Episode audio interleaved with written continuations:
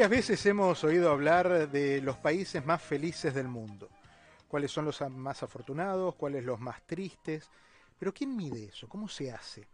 Eh, ¿Cómo es la labor de medir la percepción de la felicidad o la infelicidad en el mundo? Bueno, hay una persona. Encontré, encontré a uno.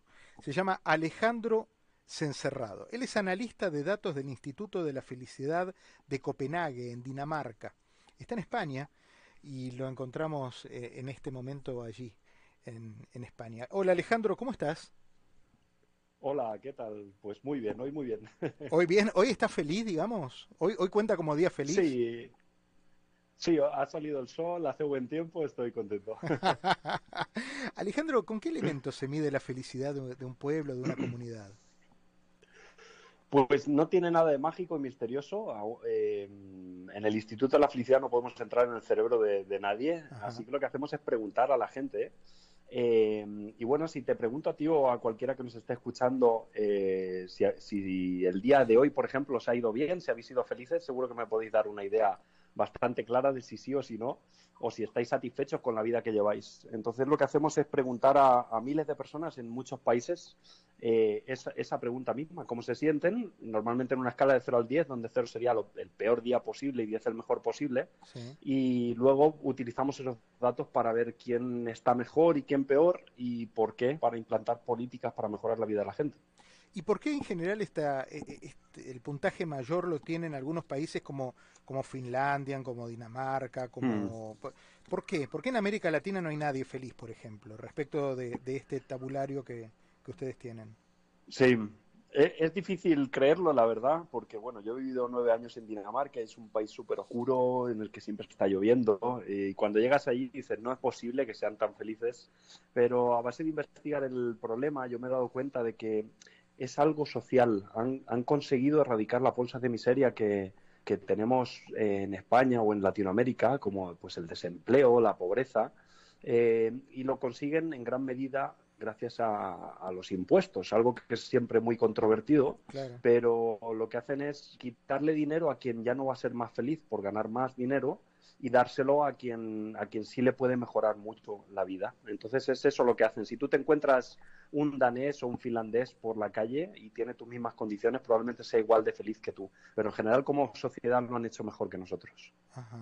Pero, y, y por ejemplo, hay una relación directa entonces entre una cuestión económica y una cuestión emocional como puede ser la felicidad. Sí, a ver, no podemos ser superficiales eh, y creo que con el tema del dinero se, tendemos a hacerlo demasiado. Hay mucha gente que dice, bueno, pero hay muchas, muchos que son felices con, poco. Lo que nosotros vemos en los datos es que no es así, en general no es así. Si tú no tienes dinero para pagar el colegio de tus hijos o para pagarte el dentista, es difícil que, teniendo una filosofía positiva de vida seas feliz. Eh, la realidad es que no, la gente que no tiene suficiente dinero no es mucho menos feliz que la que tiene. Sí que es verdad que hay un límite. En Europa son 4.000 euros. La gente que cobra 4.000 euros eh, o la gente que cobra más de 4.000 euros ya no es más feliz por ganar más. Entonces, hay un límite y por eso es tan importante redistribuir, redistribuir bien nuestra riqueza. Claro, claro, claro. Qué interesante. Eh, ¿Y has medido tu propia felicidad? Yo, sí, sí, yo llevo 17 años midiendo mi propia felicidad. Yo empecé, de hecho, muchos, muchos, muchos años antes de ser analista en, en, el instituto. Empecé cuando tenía 18 años, ahora tengo 35.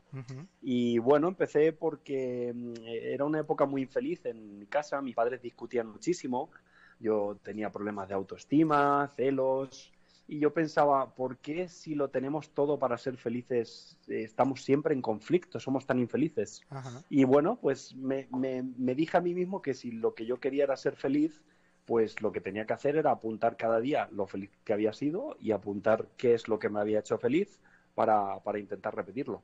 Ok, y, y armaste una tabla que te iba dando un indicador.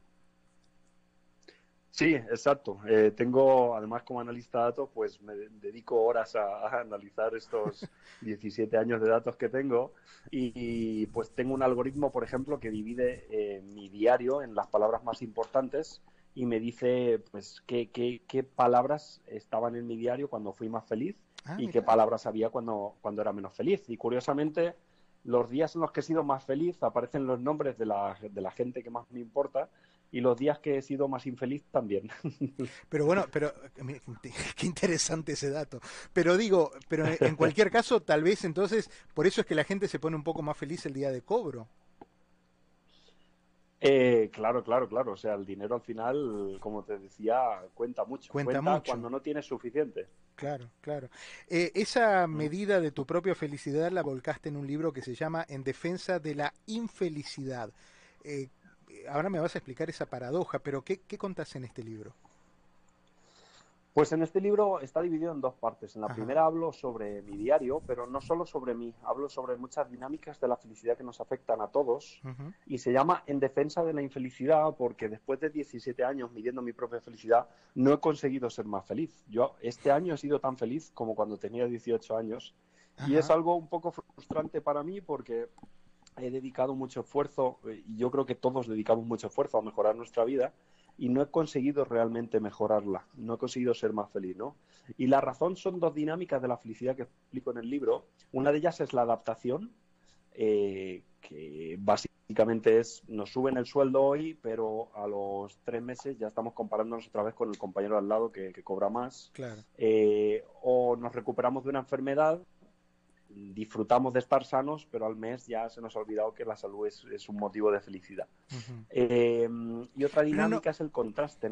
necesitamos del contraste para, ser felices. Con esto nos dimos cuenta, creo todos, con el coronavirus, porque cuando estábamos en cuarentena, todos metidos en casa, eh, nos decíamos a nosotros mismos, habíamos sido felices y no nos habíamos dado cuenta por el simple hecho de poder salir a la calle.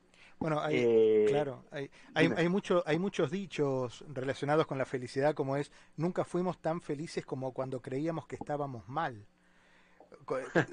refiriéndose a que ahora nos va peor que a lo mejor hace, que yo, tres años, cuando realmente pensábamos que estábamos mal. Sí, sí, sí, total. Es que al final el estar bien o el estar mal depende mucho de, las circunstancias con las que te compares. Nuestros abuelos probablemente estaban mucho peor que nosotros, pero al final es que depende con lo que te compares. Eh, entonces lo que digo en el libro es, no tiene sentido que como sociedad estemos continuamente intentando erradicar el sacrificio, el sufrimiento, el dolor, por el aburrimiento, porque las emociones negativas son necesarias para también tener el contraste con lo positivo. El, fin de semana más relajante es el que viene después de una semana estresante. Correcto, correcto. Dicen que la felicidad no es constante, sino que son momentos que rompen con la media y eso es lo que nos permite mensurarlos y, también disfrutarlos. ¿Considerás? Eh, ¿Coincidís con esto? Sí, sí, sí, totalmente. Eh, también depende del tipo de felicidad que estemos pensando. Eh, y en el instituto medimos muchos tipos de felicidad. ¿Cuántos tipos de felicidad? Eh, en, el, instituto medimos tres tipos, normalmente, aunque luego medimos diversas emociones, pero hay uno que es lo que llamamos la felicidad afectiva, que es la felicidad del día a día. Y ahí sí que estoy de acuerdo con lo que tú has dicho, que eh, la felicidad del día a día está basada en, momentos y la infelicidad también, pues te pillan un atasco y estás mal, discutes con el jefe y estás mal, eh, cenas y estás bien y es como una felicidad muy pasajera. Pero también medimos la satisfacción con la vida. Eh, si yo te pregunto a ti o a quien nos está escuchando si están satisfechos con su vida, esa pregunta no está basada en momentos pasajeros, está basada en si tú crees que has llegado lejos en la vida, si estás contento con tu trabajo, si tu familia está sana. Y ese tipo de felicidad es un poco más estable, no, es tan, no depende tanto de, de las circunstancias. Y, luego también preguntamos sobre el sentido de la vida, si la gente piensa que, su vida tiene sentido. Y, de estas, estos tres tipos de felicidad son muy parecidos, pero difieren muchas veces. Por ejemplo, la gente que acaba de tener hijos suele ser muy infeliz en su día a día, pero su vida eh, retoma mucho sentido. Entonces es importante medir las tres. ¿Nos permitimos ser felices? ¿O nos da culpa a veces em, ser felices? Pues llegás, al, mm. al, trabajo y te encontrás con que eh, tu compañero de la derecha le pasó tal cosa, el compañero que está en el frente le pasó tal otra, y vos la verdad es que venís de un mm. día buenísimo. Y sin embargo, te da como cosa, ¿viste? Decir que, que estás bárbaro, que, no sé. ¿Nos permitimos ser felices o nos da culpa?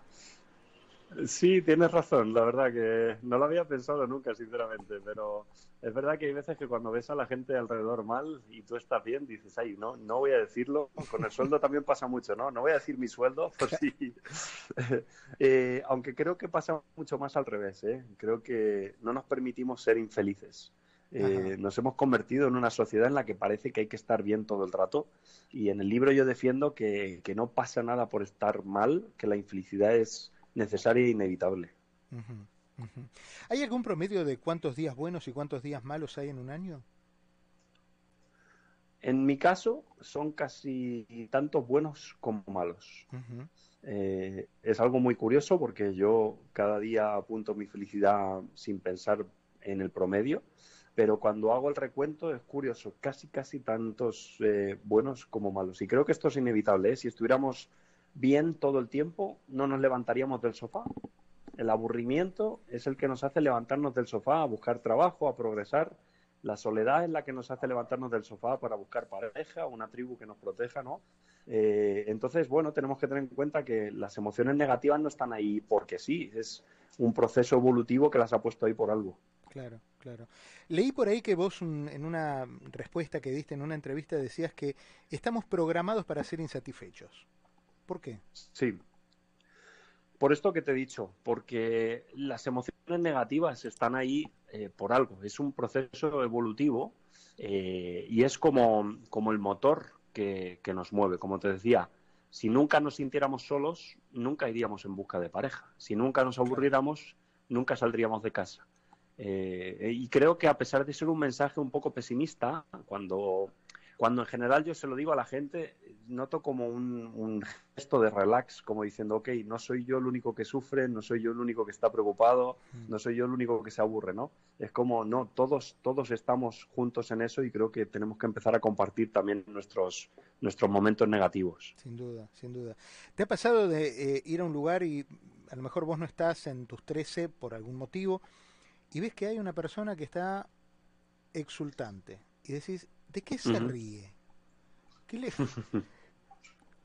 Esa persona evidentemente está pasando por una por una felicidad, por, por, ese momento que le tocó en el día de felicidad y se encuentra con alguien que viene con toda la carga negativa arriba. ¿Cómo eso te mm. contagia? ¿La, felicidad es contagiosa? Em, la felicidad es contagiosa. Yo creo que sí. La verdad que no he estudiado mucho el tema, pero supongo que sí. Y la infelicidad también, ¿no? A mí me pasa mucho con, mi pareja, por ejemplo, que yo llego un día muy feliz y ella está teniendo un mal día y se me, se me acaba contagiando. Entonces, sí, al final eh, es, es, inevitable, ¿no? Nos, nos, nos afecta a lo que tenemos alrededor. Claro. Ok, no salimos, nos quedamos acá y ya. Exacto. ¿Es válido compararse con el otro para, para medir la, la felicidad propia? O, es el truco es compararse con uno mismo. O sea, la, la, felicidad la comparas con el otro o la comparas con vos mismo.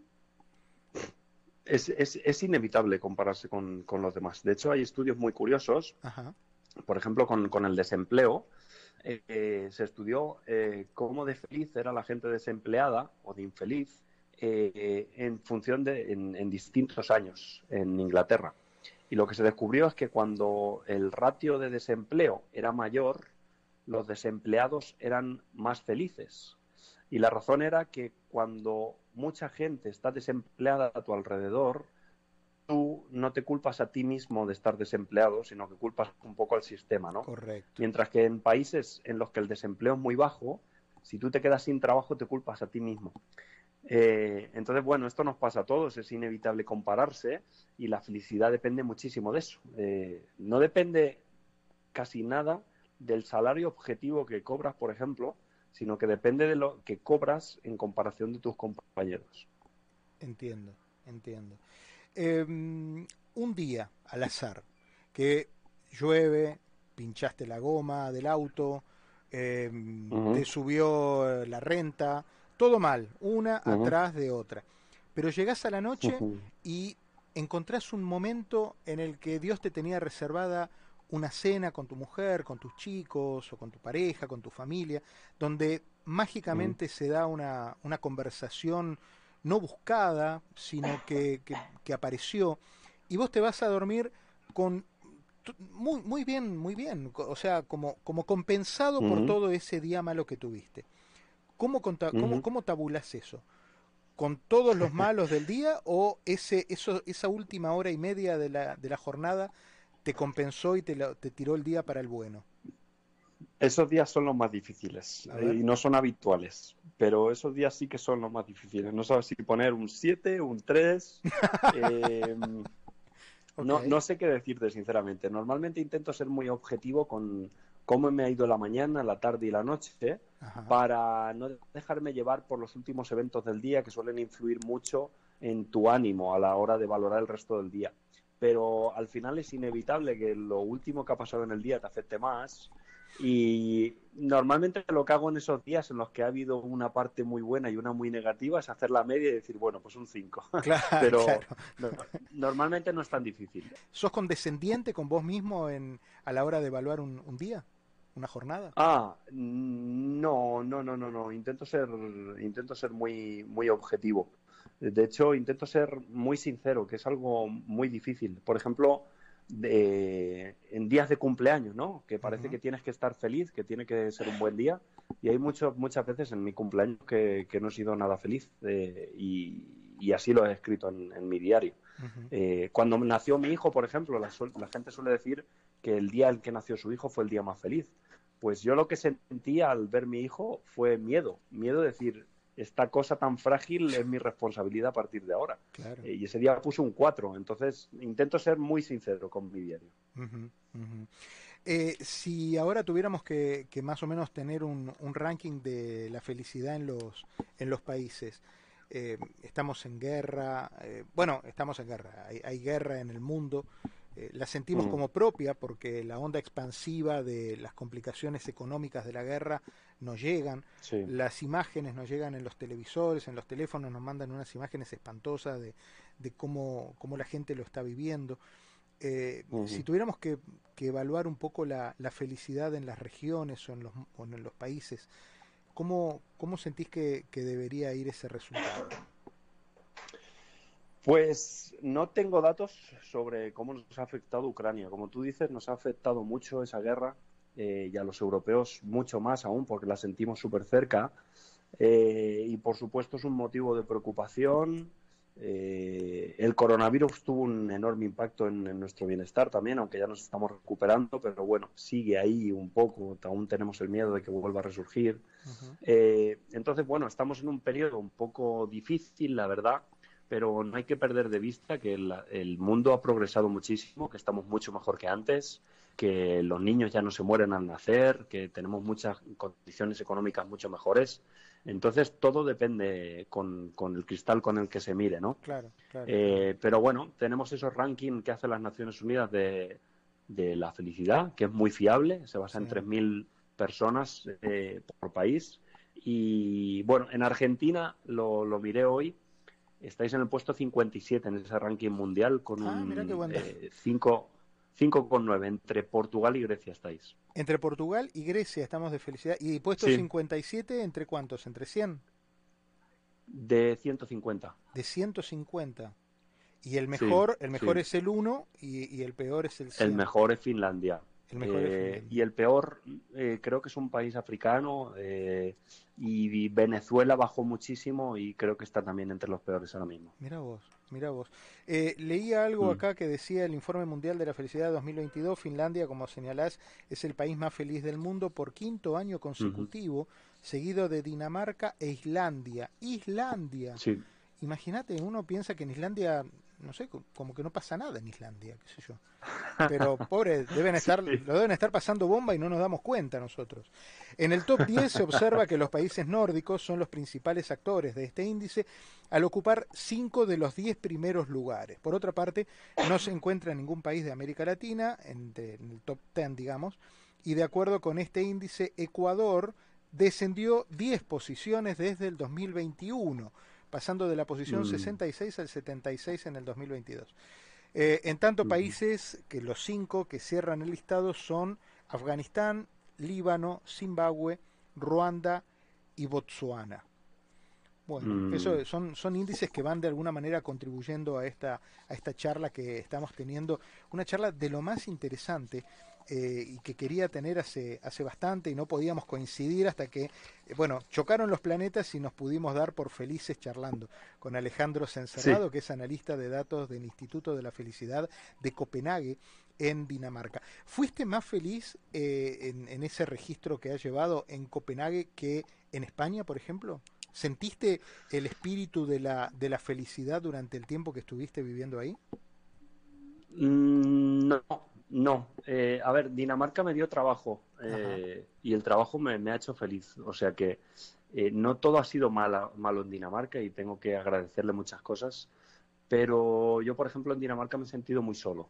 Al final, la, forma de ver las cosas de un inmigrante no es la misma que la forma de ver las cosas de alguien que vive en ese país. Eh, entonces, yo nunca voy a tener una visión como tiene un danés. Pero, pero yo no he sido más feliz. Me costó mucho adaptarme al invierno, me costó mucho adaptarme a la oscuridad, a la forma de relacionarse tan fría que tienen ellos. Eh, pero bueno, supe, supe valorar también muchas de las cosas buenas que tienen una de ellas muy importante es que confían mucho entre ellos y esto se ve mucho en el trabajo. Eh, los jefes te dejan trabajar desde casa cuando quieras, si te pones malo no te preguntan si estás trabajando o no. Es una confianza que, se nota mucho y que afecta mucho al bienestar. Es interesante porque por la inversa, ese hombre feliz en Dinamarca, muy posiblemente en España no, no respondería con ese mismo, con esa misma alegría y con esa misma felicidad. Esto, esto de alguna manera confirma esto que me estabas contando de que el entorno es fundamental también para, para la felicidad, ¿no? Sí, el contexto es clave. y mm, una, una crítica que yo tengo un poco a los libros de autoayuda es que nos han hecho creer que la felicidad depende de nosotros, que si tú estás mal en el trabajo el problema es que no tienes una filosofía de vida correcta. Eh, y yo intento inculcar que no es así, que si una empresa trata mal a los empleados, los que tienen que cambiar no son los empleados meditando más o cambiando su filosofía, lo que tiene que cambiar es la empresa. Y esto aplica a las empresas, a los países, a, a, cualquier entorno. Eh, tenemos que centrarnos más en generar las condiciones que hacen posible la felicidad y menos en culparnos a nosotros mismos por no ser felices en cualquier circunstancia. Alejandro, encuentro, ¿dónde encuentro en defensa de la infelicidad? ¿Ya está en las plataformas? ¿Se puede bajar eh, digital? ¿Cómo, ¿Cómo lo leo? Pues eh, se puede, en, en, Argentina, por desgracia, solo se puede leer digital. Estoy presionando a mi, editorial para que lo, llevemos allí en papel, porque es curioso la explosión que ha tenido, la, atención que ha tenido. Se nota que sois un país en el que os preocupáis mucho por este tema. Así que, bueno, de momento digital, pero espero que pronto llegue allí en papel. ¿Y en Estados Unidos, donde, donde estamos aquí en Miami, dónde lo podemos conseguir? En esta, igual, digital. También digital. solo está en España. Perfecto. Ah, perfecto, perfecto. Bueno, Alejandro, eh, corto con vos y me voy a hacer feliz a través de, este libro en defensa de la infelicidad, que eh, imagino tiene una gran cantidad de secretos que nos van a llevar a robarnos alguna sonrisa, a respirar profundo y a, encontrar la felicidad eh, también de alguna manera en cada uno de nosotros. Te mando un abrazo y te agradezco mucho esta charla. Igualmente, muchas gracias a vosotros. Un saludo. Hasta cada momento.